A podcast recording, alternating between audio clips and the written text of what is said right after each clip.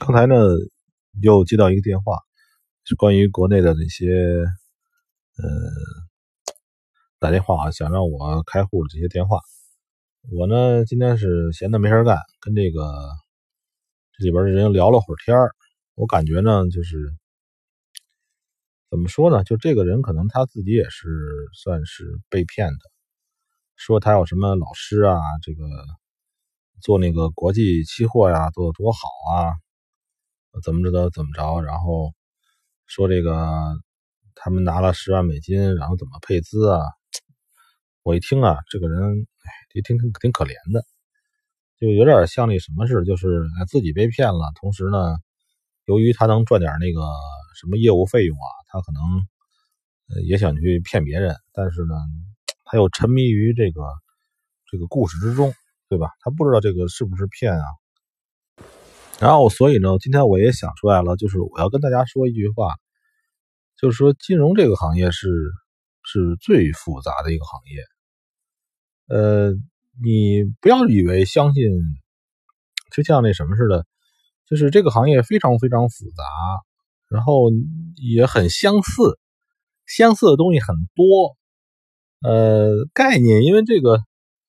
呃，一个术语可以，一个一个事物可以给它编成不同的名字，所以呢，就是说，你如果做某些金融品呢，你要时刻明白自己在干什么。就是比如说外盘期货，到底什么叫期货？呃，外盘期货到底是什么一个结构？这个钱到底去哪儿了？然后呢，就是还有人说什么配资。我想不明白这个外盘期货还要配资，因为杠杆可以可以调节啊，你可以找一个杠杆高的一个经纪商就完了，你再用中国这边人给你配资，这明显就是是骗子嘛！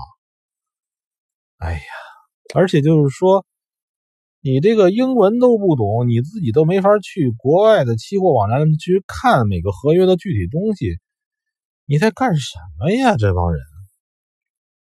想不懂，真的是中国人傻呀，傻子太多，而且就是还要自己就是被卖了，还帮别人去数钱，是吧？就是，而且就是我我我劝各位，就是说有的如果某些人啊跟你说他是做什么什么，呃所谓的资管的，这是另外一回事儿。现在有有有小朋友跟我说资管的事儿，我在想就是在在这个因为。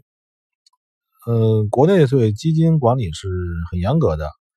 如果你想管别的人的钱，你只有信托和基金公司，呃，这几种几种形式。不管是私募啊，所谓的私募也有，私募也是一种基金，它也就要考基金牌照的。你别说，你说你是基金就是基金，你说你是私募你就是私募，不是这样子的。所以呢，就是我我一直觉得，就是咱们自己做自己做自己的。自己做做好了自己的，你真的能赚钱，你不需要给别人去做，你也不需要管别人的钱，真的。因为呢，在这种零售外汇级别的，你做大了就不安全了。你做大了之后，你的对手盘就会关注你了，就这么简单。所以呢，就是我想不明白这些人呢，所谓的做资管到底在干什么。只有一种情况，那俩字我就不说了，是吧？很清晰，所以我希望大家呢，就是如果说你们跟我的兴趣差不太多，咱们就想挣点小钱儿，呃，挣个酒钱，挣个菜钱，挣个小零花钱儿，我这儿呢能给你们帮助。你们要是说这个想挣大钱，就是那就完了，那跟那那怎么说呢？就是说那个，呃，本来金融品啊，或者是这外汇啊，在我看来是一只温顺的小猫，对吧？因为我要的不多，我抚摸它，这小猫跟我这个很温柔。然后呢，你你非要从这个小猫身上那个，就你非要弄出大块肉来，是吧？那那挣大钱，那就那这个。这个外汇就变成一个老虎了，我把你吃了。我告诉你就这么简单，就是你怎么对他，他就反过来会以相对应的方式对你，是吧？某些人跟我说这个，比如赔了钱了，我说那这个东西谁没办法？而且就是说每时每一刻跟前一刻都没有关系。你现在赚钱了，你现在亏钱了，跟下一时刻你做交易没有关系，没有老天爷在记账，记着你亏钱了，所以要多给你点没有的说呀，这怎么可能这样呢？呃，明天又又该开市了，上礼拜很好，呃，上礼拜的话，这个国际的这个股市啊，还有这个大宗都在跌，挺好，挺好。但是汇市还是那么的悠然自得，哎，悠然稳定，因为呢，我们炒的这个是一个相对值嘛，相对值就是一个比较强弱。你看，英国股票跌了吧，美国股票也跌，所以美元到欧元之间呢，它没有这么那么距离那么大，不像说这股市上个礼拜哗啦哗啦，全世界除了中国，别的股市都跌了百分之十以上，多可怕，太可怕了。但是跟我没关系，别人吃肉我也不羡慕，是吧？别人挨打我也，哎，跟我没关系。